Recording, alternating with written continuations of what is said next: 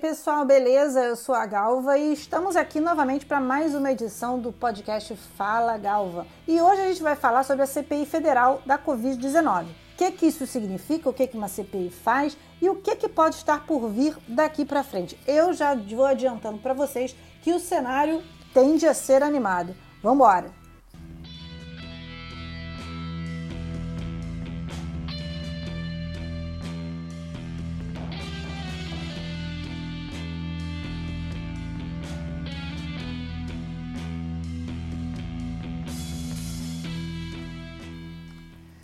Lá, gente. Nessa terça-feira, o presidente do Senado, que é o senador Rodrigo Pacheco, do Democratas de Minas Gerais, anunciou a composição da CPI que vai investigar a atuação do governo federal nas ações de combate à pandemia de Covid-19. Essa comissão foi pedida pelo senador Randolfo Rodrigues, que é da rede do Amapá, e ela foi gerada pela crise do Amazonas. Não sei se vocês vão lembrar, teve aquela crise sanitária do Amazonas, uma crise dentro da crise, né?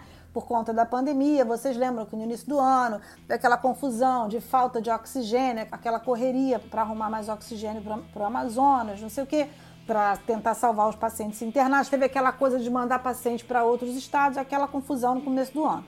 O senador Randolfo Rodrigues apresentou o pedido da CPI, conseguiu as assinaturas necessárias.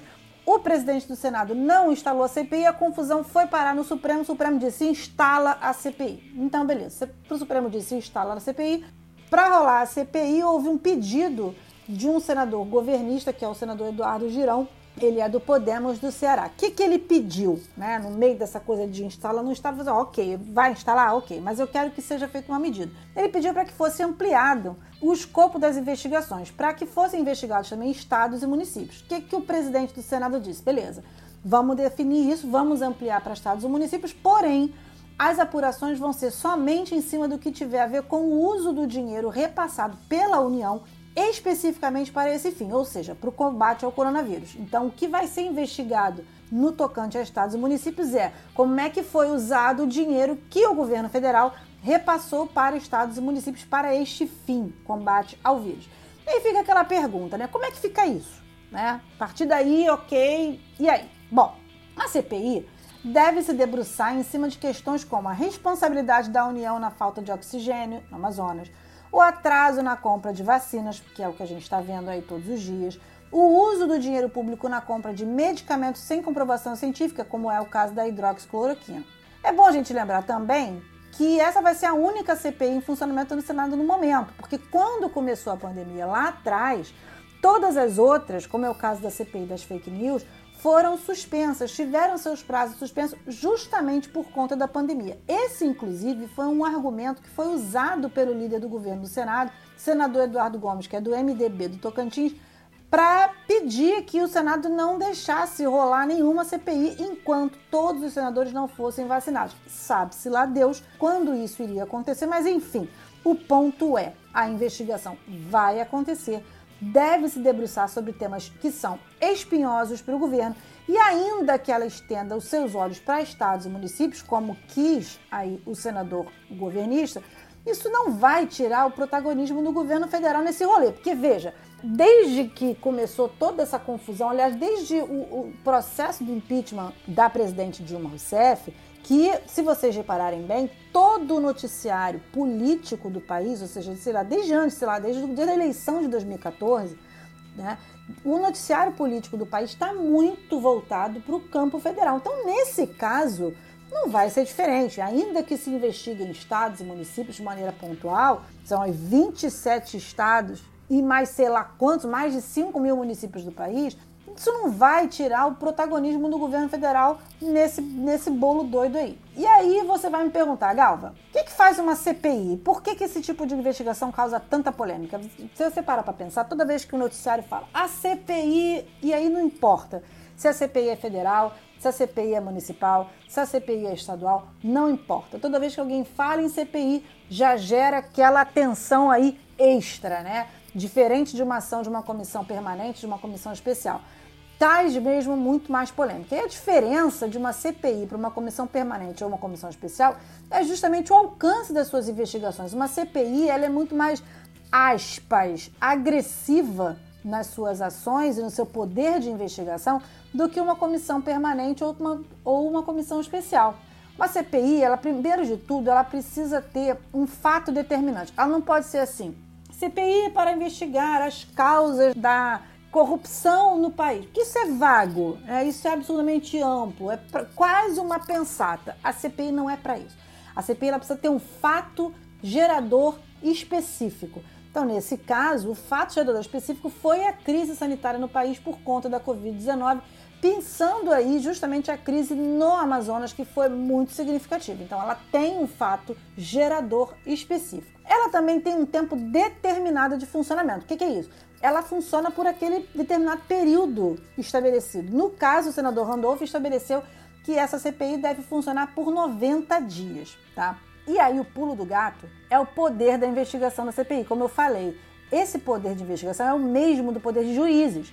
Os senadores, eles não vão poder mandar prender ninguém, tá? Mas eles podem encaminhar os resultados das investigações para o Ministério Público para que sejam gerados processos e movimentações jurídicas. Os senadores também podem realizar diligências podem convocar ministros de Estado, podem tomar depoimentos de autoridade, podem inquirir testemunhas e podem até pedir que o Tribunal de Contas da União faça as suas inspeções. Ou seja, tem aí um poder, tem uma força muito significativa. E daí por isso que gera aí toda, todo esse burburinho. Uma CPI é um instrumento forte do legislativo. E aí você vai me perguntar, mas vem cá, essa CPI especificamente, ela vai acabar em pizza ou ela tende a chegar a algum lugar? Bom, aí a gente acaba caindo numa questão política, porque isso é uma outra questão. Veja bem, são dois senadores de oposição contra quatro senadores governistas na composição desta CPI.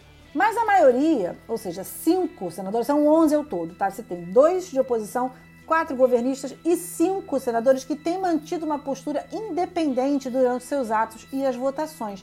E aí é que a porca tosse o rabo, porque eles podem tender tanto para um lado quanto para o outro. Esses independentes, eles têm votado com o governo em causas importantes, mas eles têm mantido uma postura crítica do tocante a essa condução que o presidente Bolsonaro tem tido durante a pandemia. Essa coisa toda de defender o tratamento precoce, criticar o uso de máscara, né? Justamente esse incentivo ao uso da cloroquina, ainda que não tenha nenhuma comprovação científica.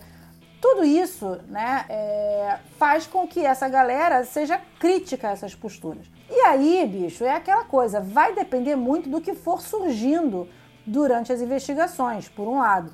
Mas uma coisa precisa ser dita, que existe um impacto político muito grande desse tipo de procedimento. Como a comissão deve funcionar remotamente, esse é o principal foco de atenção do país nesse momento, quer dizer, a pauta tem sido a pandemia e tudo que ela envolve, é fato que os olhos, não só os olhos dos brasileiros, mas também da comunidade internacional, que já não está vendo o Brasil com muitos bons olhos, é bom que se diga.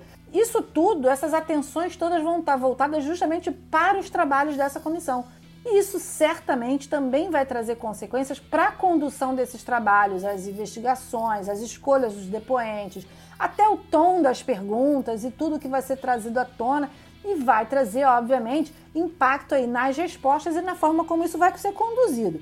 Bom, e aí é bom que a gente diga também que tem um outro fator aí que entra nesse rolê que é muito importante, porque isso tudo, essa confusão toda da CPI está rolando no meio da polêmica sobre a questão da sanção do orçamento da União. O que, que, é isso? Bom, vamos explicar aqui rapidamente o que, que é o orçamento da União. Todo ano, o governo tem que mandar para o Congresso tá, o texto orçamentário, que diz assim: ó, Congresso, no ano que vem eu quero gastar esse dinheiro aqui nessas coisas aqui. Grosso modo, isso é o que se faz com o orçamento, tanto, do, tanto da União quanto dos estados e dos municípios. Presidente, governador, prefeito chegam lá para suas casas legislativas e falam: Ó, oh, eu quero gastar esse dinheiro aqui nessas paradas aqui. Daí os deputados, os deputados estaduais, os vereadores, vão chegar e falar: oh, beleza, deixa eu ver esse negócio aqui, se vai ser, vai ser gasto desse jeito. E nesse caso, o legislativo tem uma permissão de fazer alterações e de pedir coisas. Então, nesse caso, por exemplo, é, no caso aqui da União, tá?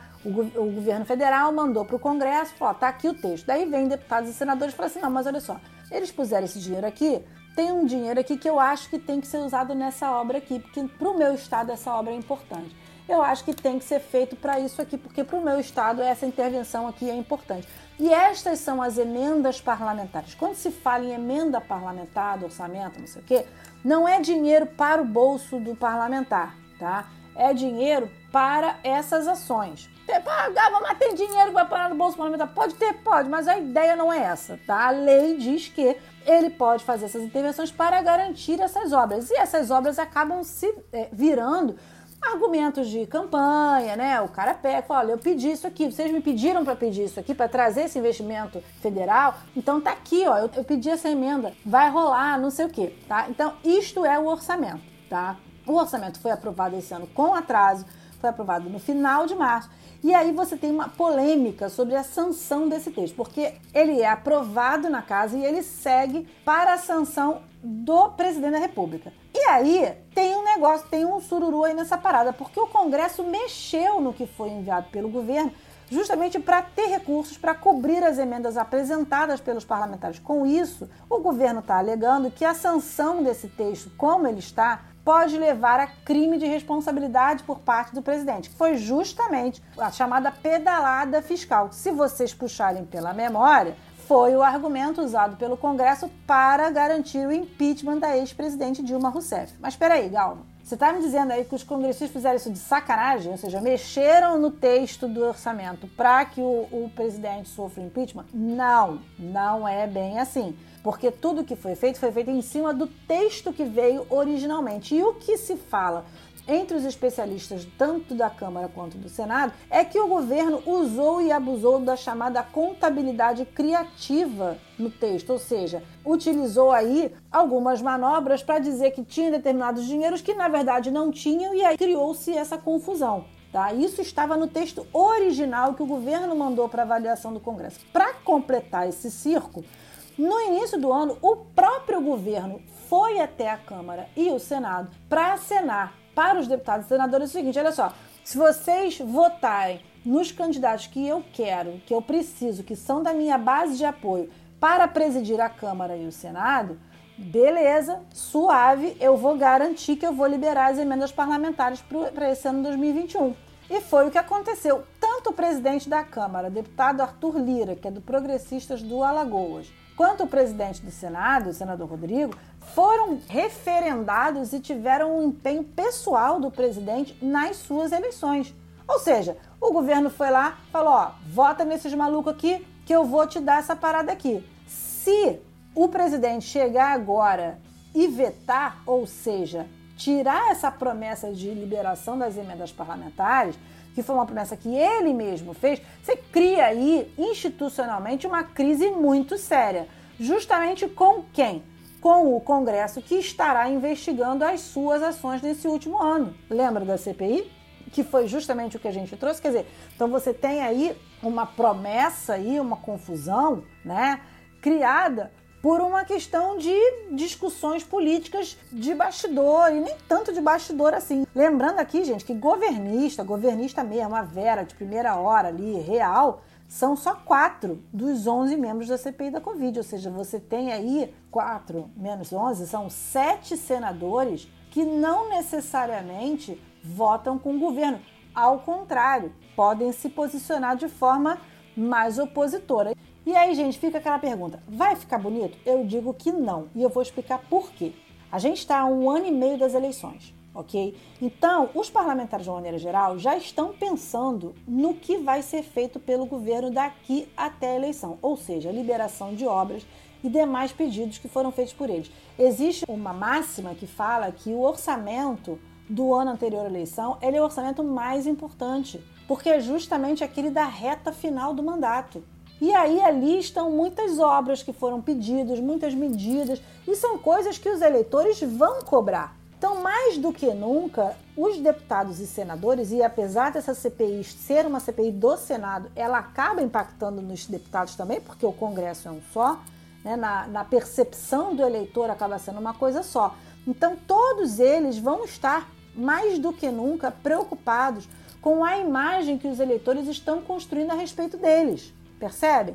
Os deputados e senadores vão estar perguntando assim, cara, como é que tudo que a gente está fazendo aqui está sendo visto pela opinião pública? E aí é, é aquela parada, gente. Ninguém vai querer ficar mal na fita há um ano e meio da eleição. ninguém vai querer ficar carregando BO de ninguém. Então tem aquela coisa do ninguém solta a mão de ninguém. Nesse caso aqui, amigo, é o contrário. É todo mundo larga a mão de todo mundo, porque ninguém vai querer ficar carregando nenhum problema para si. E aí o recado que pode estar sendo dado para o governo nesse momento é aquele: olha só, preste atenção, porque o que você for fazer, quer seja em relação à sanção do orçamento, quer seja em relação à condução da pandemia, pode trazer consequências. E aí é aquela parada. A única certeza que a gente tem nesse bolo doido todo é a seguinte. Prestem bem atenção porque eu vou falar de uma vez só. A parada vai ser sinistra, ok? Tem muita coisa acontecendo ao mesmo tempo, tem muito fator envolvido aí. A política, como vocês sabem, é uma parada muito dinâmica, por isso, aliás, que eu gosto tanto, por isso, aliás, que eu adoro porque a gente faz com que a gente fique mais antenado do que nunca. E daí o recado que eu te dou é o seguinte: precisamos ficar atentos ao noticiário, porque o noticiário promete fortes emoções daqui para diante, ok?